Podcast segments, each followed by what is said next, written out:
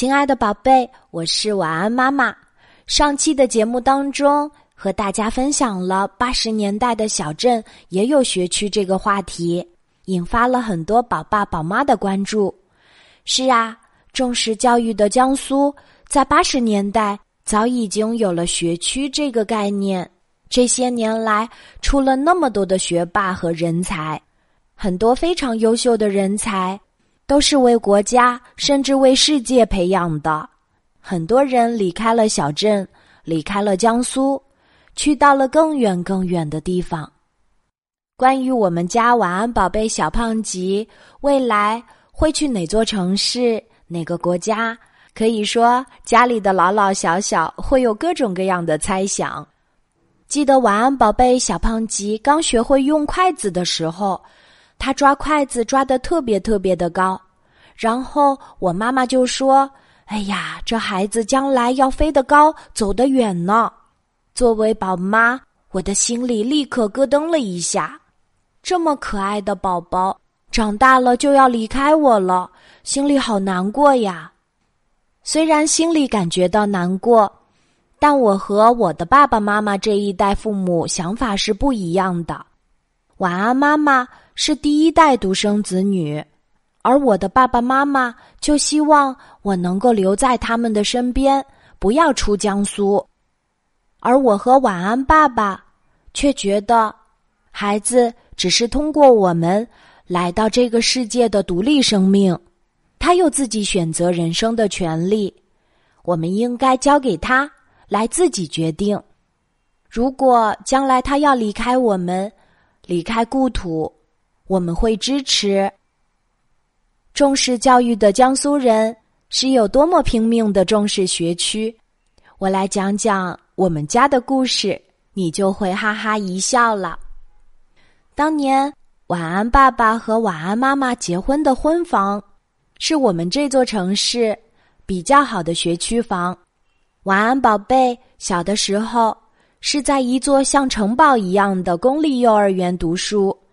这座幼儿园是我们当地的实验小学附属幼儿园。按照当时的学区划分，晚安宝贝上完了十小附幼，就可以直接升入实验小学读书。但是计划赶不上变化，因为实验小学的学位不多，我们当地的教育部门就在实验小学和我们的家之间新建了一座学校。这件事情是蛮爆炸性的新闻，因为新建的学校就和刚毕业的新老师一样，让人们不太信任，所以我们的房子立刻从学区房变成了非学区房。这件事情，晚安爸爸、晚安妈妈都是比较懵的。当时我们有想过，用手中不多的积蓄。再买一个小小的二手房来挂个学区，让晚安宝贝去上实小。当时住在我们家楼上的，就是实验小学的一位老师。我向他咨询了学区的情况，他给出了一个比较中肯的建议。他说：“其实教育部门非常重视这座新的学校，这里的老师都不是新老师。”而是从各个学校里抽调的骨干老师，这些优秀的老师将来会成为这所新学校的骨干力量，他们未来会是学校的主任、校长以及更优秀的人才。听了邻居郑老师的话，晚安爸爸和晚安妈妈商量着，要不咱们就在家门口的这所新学校上学吧。今年晚安宝贝小学六年级就快要离开母校了。回想当初我们的选择真的是对的，因为这所小学有哪些优势呢？听上去它不是著名的老字号名校，但是老师们都非常优秀。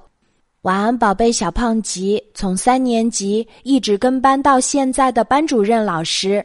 是他们的英语老师，这位老师不但出国交流过，还是硕士研究生学历。语文老师又一个比一个优秀。让晚安宝贝小胖吉觉得特别自豪的一件事情，就是他们小学三年级的时候，全区的语文统考中，他们班获得了全区第一的好成绩。所以，谁说新学校就不能脱颖而出呢？新学校的班级比较少，像晚安宝贝这一届，一个年级只有四个班儿，一个班儿只有三十六个小朋友。可以说是妥妥的小班化教学。晚安妈妈有一位好朋友，他们家的宝贝女儿就在一个巨无霸的学校里上学。那个学校是我们这座城市排名最好的一个学校，一个年级二十六个班。而我的这位好朋友也常常抱怨，他说他的孩子接触的几个老师都是刚刚毕业的大学生。只要看到他们的朋友圈里，你就会发现，这些新老师每天都忙着自拍，他还常常让孩子自己批改作业，让家长修改作文。而相反，在晚安宝贝小胖吉的学校里，竞选大队长也好，成为升旗手，在国旗下讲话，参加各种竞赛，孩子们得到锻炼的机会。都多了很多，所以当后来统考的成绩一次又一次刷新人们的认知，你就会发现，孩子在一个比较小的学校里读书，也是有很多优势的。